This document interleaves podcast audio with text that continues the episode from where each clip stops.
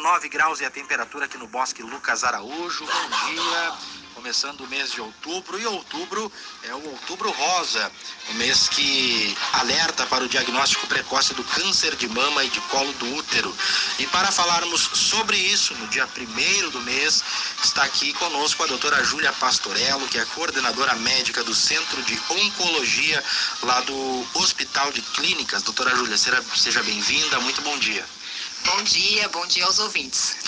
Bom, é, eu falava aqui no início, acho que o Outubro Rosa foi o primeiro mês, o pioneiro aí com destinar uma cor, né, e tratar de um assunto, é, de, de, uma prevenção de uma doença relativa é, ao mês e a uma cor, né?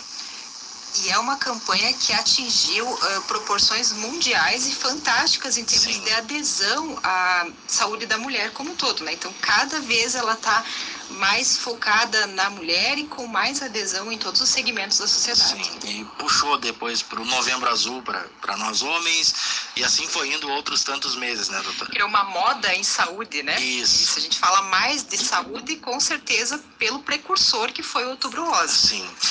Uh, o que, que a senhora vê de mudança desde que começa essa campanha, desde de, de uma, vamos chamar assim, uma explosão do estudo do, do Outubro Rosa? É, a senhora viu realmente uma mudança? O engajamento das mulheres nesse mês é maior? Sim, e existem dados mundiais já na última década, graças ao Outubro Rosa e às campanhas de prevenção que ele traz, é, nós conseguimos aumentar as chances, as taxas de cura em relação ao câncer de mama em 40%, e quase metade das mulheres, né? Olha então só. ele já tem assim uma, um resultado muito positivo e muito favorável, mostrando que a prevenção é o caminho. Sim.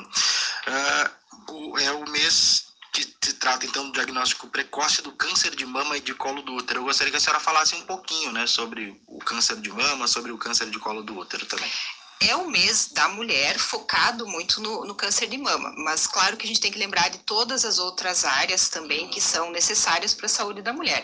Então, além de fazer o exame preventivo do colo uterino, a mulher deve fazer exames de sangue de rotina, perfil lipídico, glicêmico, vitamínico, fazer as vacinas adequadas, a prevenção do câncer coloretal, as questões de contracepção, é, olhar para o seu ponto de vista psicológico, saúde do sono, exercícios físicos físicos, hábitos saudáveis de vida. Então é um mês para a gente falar de tudo isso né? Sim. Mas focado então principalmente na ideia que as mulheres devem começar exames de mamografia, que é o exame básico para câncer de mama, para procurar o câncer de mama aos 40 anos de idade, a partir dali realizar anualmente. E o câncer de colo uterino deve ser feito o exame preventivo do colo uterino a partir da vida adulta da mulher. Essas são as recomendações, além do autoexame das mamas, que é um autoconhecimento da mulher, que ela deve fazer uma análise das suas mamas e uma palpação mensal mensalmente, até porque ninguém se conhece melhor do que a própria mulher para encontrar alterações precoces ou que estão evoluindo, que estão mudando ao longo do tempo, né? E toda consulta médica ou de profissional da saúde, principalmente clínico geral, ginecologista, mastologista, deve fazer o exame das mamas da mulher. Então, isso faz parte do exame físico da mulher e em toda consulta a mulher deve receber também essa avaliação. Se ela não receber, ela pode até cobrar o seu profissional de saúde para não esquecer desse dado tão importante da avaliação de saúde da mulher. Sim, é, a senhora trouxe que o câncer de mama, o exame, melhor, né, a mamografia ser feita anualmente a partir dos 40. Isso porque a incidência da doença ela é a partir dessa idade? Exatamente. O pico de incidência do câncer de mama inicia aos 40 anos e se acentua aos 50 ou início da menopausa. Então, a maioria dos profissionais de saúde tem uma tendência a orientar o início da mamografia aos 40 anos. Eu também defendo essa parte, porque muitas pacientes acabam fazendo um diagnóstico mais cedo do que o esperado. Então, por isso também começar aos 40 anos. Mas acontece casos com em mulheres mais jovens. Sim, e particularmente o Brasil é um país que tem mais câncer de mama em mulheres mais jovens. É, tem muito a ver com a nossa a nossa raça, os nossos hábitos de vida, mas a gente precisa também procurar o câncer de mama nas mulheres mais jovens, através do autoexame, do exame clínico das mamas e também das orientações do que é anormal na mama dessas mulheres mais jovens. Há algo preventivo que possa ser feito? Inúmeras coisas. É, acho que todo mundo está cansado de ouvir falar sobre alimentação saudável, Sim. com frutas, verduras, legumes, pouca carne vermelha, evitar o sedentarismo, praticar muita atividade física, manter o peso estável, sem obesidade, sem sobrepeso, não fumar, não ingerir bebidas alcoólicas em excesso, ter um bom perfil psicológico, uma boa qualidade de sono, uma quantidade adequada de trabalho nós estamos cansados de falar isso. Sim. Mas se a gente perguntar, a maioria das pessoas não está fazendo os seus hábitos de vida saudáveis. E infelizmente isso traz um risco aumentado de câncer, não só de mama. Uhum. É, o câncer de mama, então, os fatores que podem levar a desenvolver estão aí inclusos também estão praticamente relacionados aos nossos hábitos de vida. Né? As nossas escolhas diárias podem nos dar um risco maior de câncer. Fatores genéticos também? Sim, a genética para o câncer de mama é um fator relevante, mas não o mais comum. Então, de todos os casos que a gente diagnostica, 80% são relacionados aos nossos hábitos de vida. Sim. E 20% tem relação com a genética. Aquelas famílias que tiveram muitos casos de câncer de mama, casos muito jovens, casos de câncer de mama em homens. Então, essas têm uma relação diferente com a genética. A filha de uma paciente, né? Uma, uma menina que é filha de uma mulher que teve câncer de mama, eh, ela precisa iniciar sua, os seus exames antes, mais cedo? Tem algum cuidado especial? Sim, essa já é uma paciente especial. Então, a recomendação das, da mamografia aos 40 anos não vale para ela. Essa, essa paciente especial, que tem uma história familiar de primeiro grau, ainda mais da mãe, ela deve avaliar se ela tem que, se ela tem que fazer um aconselhamento genético, né, talvez ser portadora de alguma síndrome hereditária que precise de um acompanhamento especializado, ou, se não for o caso, ela precisa iniciar exames de acompanhamento da mama 30 anos antes da idade do, do diagnóstico da sua mãe. Então, ela é uma paciente especial e as recomendações para ela são outra. Então, olha só, tem que ter esse, esse cuidado, independente de, de a mãe ter conseguido curar ou não independente. Claro que cânceres mais agressivos, né, a gente acaba pensando mais até na questão genética, mas independente. E, doutora Júlia, se mudou, se evoluiu também o tratamento das, das pacientes? É, eu me recordo que algum, que algum tempo atrás se falava até em retirada da mama, retirada do seio. Hoje ainda é necessário? Isso tem evoluído? É uma época de comemorar, porque além da questão estética, a cosmese da mama está sendo muito mantida.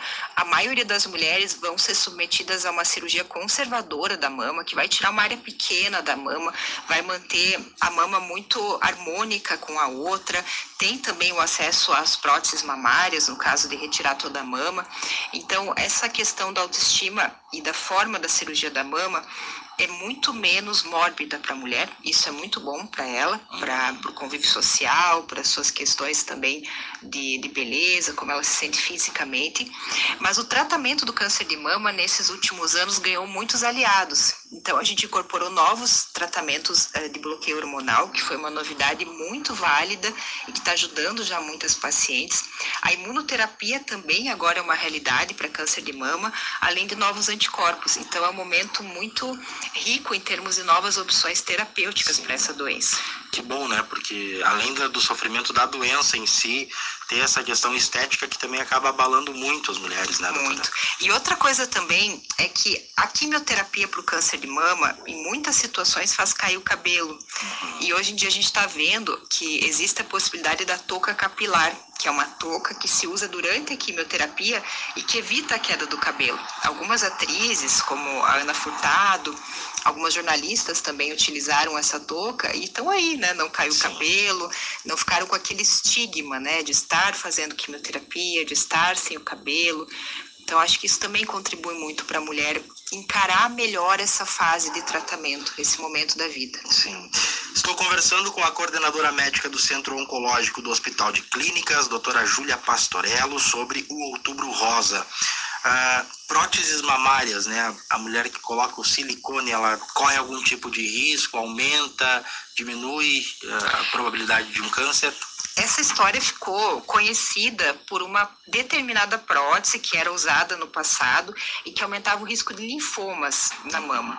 Mas as próteses mais modernas, os profissionais é, que lidam com essa, com a colocação dessas próteses estão mais atentos, então, para não usar próteses que tenham risco de câncer e também para acompanhar depois essas mulheres. Então, a resposta no momento é não. A gente pode fazer uma prótese mamária, isso não vai aumentar o meu risco de câncer de mama, mas eu tenho que entender que vai ser mais difícil encontrar alguma alteração na minha mama com prótese.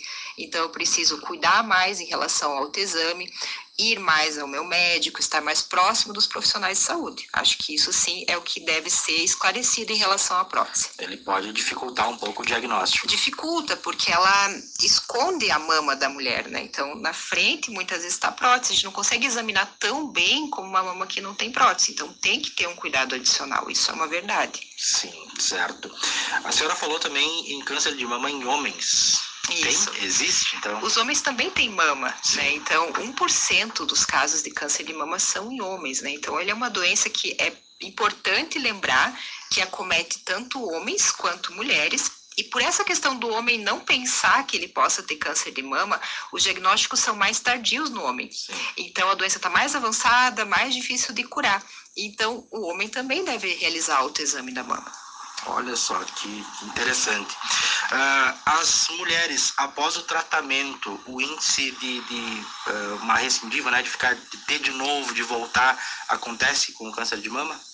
Isso depende de vários fatores, uhum. mas existe uma necessidade de tratamentos que às vezes duram de 5 a 10 anos com medicação oral, um ano de anticorpo, além do acompanhamento, que é muito é muito rotineiro, né, muito cuidadoso e é por no mínimo 10 anos. Então a gente sempre lida com risco Sim. e ele deve ser acompanhado e tratado com as armas corretas para cada caso. Então o trata após o tratamento ainda uh, se tem um acompanhamento por mais alguns anos. Isso. E 10 anos eu acredito Sim. que o ideal é a vida toda que a vida toda se tenha mais cuidado, mais acompanhamento, mais visitas ao médico em relação ao câncer de mama. Olha só, 10 e 48, faltando 12 minutos para as 11 horas da manhã.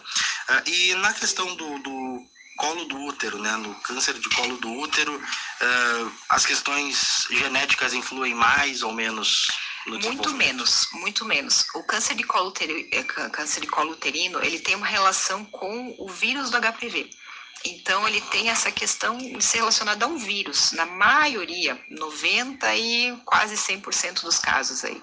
É por, por uma doença sexualmente transmissível. Isso, é um vírus oncogênico Sim. que é, dependendo da imunidade da pessoa, das questões também de saúde, pode ou não desenvolver um câncer de colo uterino, assim como pode desenvolver um câncer de, de canal anal, de pênis e de cavidade oral, de orofaringe, que a gente chama. Certo. Uh, com relação aos tratamentos, é, tem que ser cirúrgico? Há outros, outros métodos, outros meios?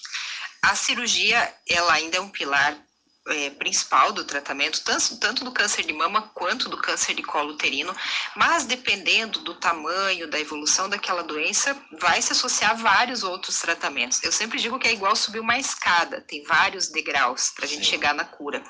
Então, a gente pode utilizar quimioterapia, radioterapia, tratamentos-alvo, anticorpos, então tem várias outras opções que são muito é, justas e aceitáveis para aumentar a chance de cura desses pacientes, esses degraus a mais que a gente tem nessa escada de cura. Sim.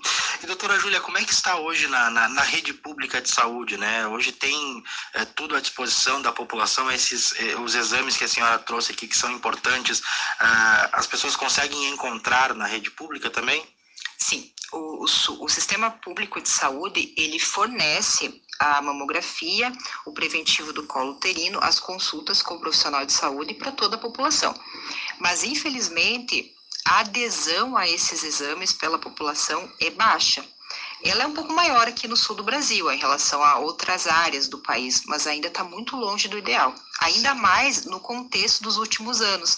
A questão da pandemia foi aceitável que muitas pessoas deixassem de ir ao médico deixassem de sair tanto de casa, né? Mas nós sabemos também que isso deixou muitas doenças graves sem diagnóstico, porque ainda não estão dando sintomas e que ainda podem ser curadas. Então, nós ainda devemos tratar a questão da pandemia com muito respeito, Sim. mas entender que o câncer de colo uterino, o câncer de mama também são pandemias, né? Também são situações graves de saúde que podem ameaçar a vida das pessoas e com muito cuidado e tentando então priorizar a nossa saúde da nossa família, voltar a acompanhar com o médico, fazer exames preventivos e tentar aos poucos retornar a essas rotinas normais que se perderam nesses últimos dois anos. Sim, não dá para se defender de uma doença ficar com outra, né? Esquecer das outras, né? Sim, tem que fazer os exames. E teve muita queda de, na procura nesse período de pandemia, principalmente? A estimativa da Sociedade Brasileira de Oncologia é que no ano passado, metade das pessoas deixaram de fazer exames preventivos. Então, metade. É muita coisa, né? É muita coisa. Que coisa. 10 e 51. Se diagnosticado cedo, a chance de cura é, é grande. É praticamente 100%. Então, Olha diagnóstico precoce é igual Sim. a cura. Veja a importância, né, de, de termos campanhas, então, para alertar sobre isso, né, doutora? Isso. Para cada milímetro que aquele tumor vai crescer, eu já diminuo uma grande porcentagem na minha chance de cura. Cada milímetro que ele cresce. Isso. Tempo é cura, né? Sim. Cuidado precoce é cura. E, doutora, tem a possibilidade do câncer de mama se alastrar para outros órgãos? Tem ele tem essa tendência, se nós não controlar ele com cirurgia e os outros tratamentos, ele, ele vai evoluir, ele vai tomar o seu caminho biológico normal, que é evoluir para outros órgãos. Sim, e aí e começa a cada vez se tornar mais difícil de rever, mais difícil a reversão. Nesse, nessa situação ele se torna incurável. Aí a gente já não pensa mais em cura, mas em controle da doença, usando todas as nossas armas terapêuticas. Certo. É, ainda acontece muito diagnóstico tardio, assim, chegam muitas mulheres lá no seu consultório, lá no hospital, já com, com, com em um estado avançado já da doença? Chegam. Muitas mulheres. É, o que eu vejo são as mulheres que estão nos 80 anos escondendo alterações na mama por muito tempo, não contando para ninguém, e essas às vezes chegam já com a doença muito avançada para outros órgãos. E também eu vejo algumas mulheres muito jovens que não pensavam que aquilo podia ser um câncer de mama e deixaram também uma evolução de muito tempo de uma lesão de mama, ou também aquela lesão está evoluindo rápido e elas não deram muita atenção. Então, esses dois extremos me preocupam muito e eu vejo muitos diagnósticos tardios nesses dois grupos, jovens e muito idosas. O autoexame, é, o que, que, é alteração? O que, que a pessoa, a mulher, vai sentir é, de diferente no autoexame? Inúmeras alterações, mas o principal é que a sua mama não está normal como sempre foi. Então você pode encontrar o mamilo invertido, como ele não era antes, um, uma grossura da pele ali da região da mama, assim com aspecto como se fosse de casca de laranja. Pode encontrar nodulações duras, que normalmente não são dolorosas. Pode encontrar ínguas embaixo da axila, vermelhidão na pele.